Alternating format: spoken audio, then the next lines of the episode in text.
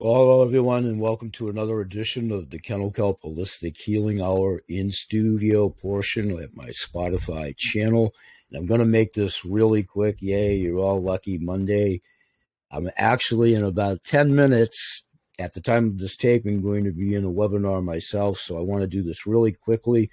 My next show that's upcoming is about a continuation of what we've been talking about at the Holistic Healing Hour chakras feelings, emotions, oversouls, talking to angels, reflecting others' negativity. All of that will be contained at the shows, talking about defense mechanisms, setting up shields, guarding armor, how we reflect negativity, how that can be positive but negative at the same time. What I want to do here is a couple of exercises that I'll be talking about there, and I want you to try one here to start out.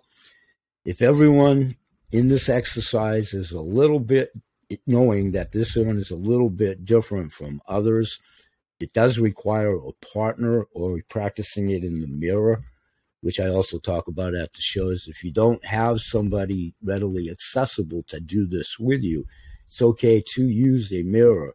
Make sure that you are visible to the other person if there is a person, you know, in question or your reflection in the mirror from the mid waist up.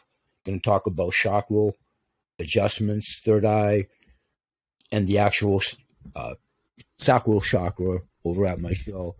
I want you to look deeply into the person's eyes or your own as you look in the mirror. I'm envisioning an imaginary mirror here right now. Look into your own eyes. Gently place your fingertips on the tops of your shoulders first while maintaining eye contact. This is part of Reiki, sort of. Well, it is. And ask the other person if they're there to do so, or your image in the mirror. Talk to yourself. Who cares? Mimic, you know, your facial gestures and movements exactly.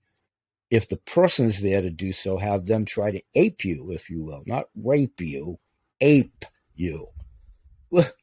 Look deeply into their eyes and gently place your fingertips on the tops of your shoulders while maintaining the eye contact and ask the other person to mimic or ape you and or talk to yourself in the mirror as if it was someone other than yourself even though it's you seeing your movements and gestures how it would be probably perceived by one person or many others. If you find yourself grimacing or struggling to reach your shoulders. Place your hands down and then just try them again.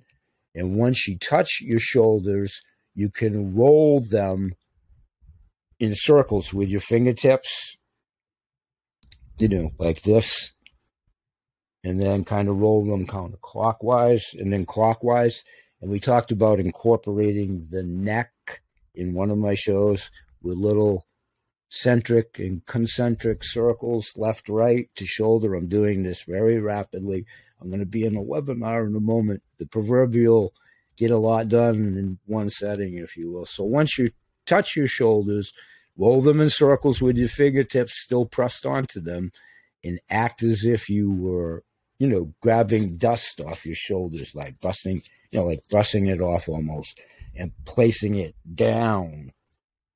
It, expelling negative energy almost, if you will, if it's there to be had.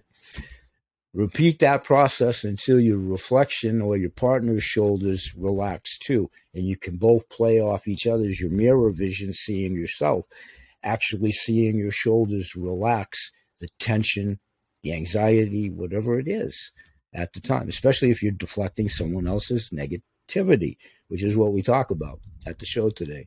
You can do this exercise as many times as you'd like with other parts of your body, which I'll also expand upon. We do the show daily as well.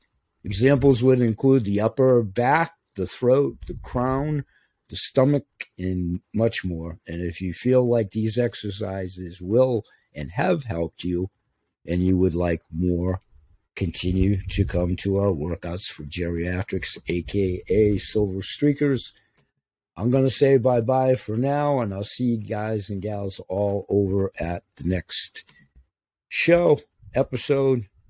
That'll be a little bit later today.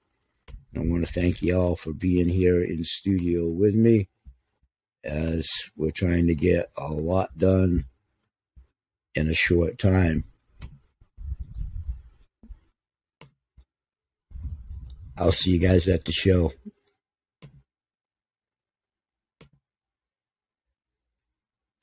Bye bye for now.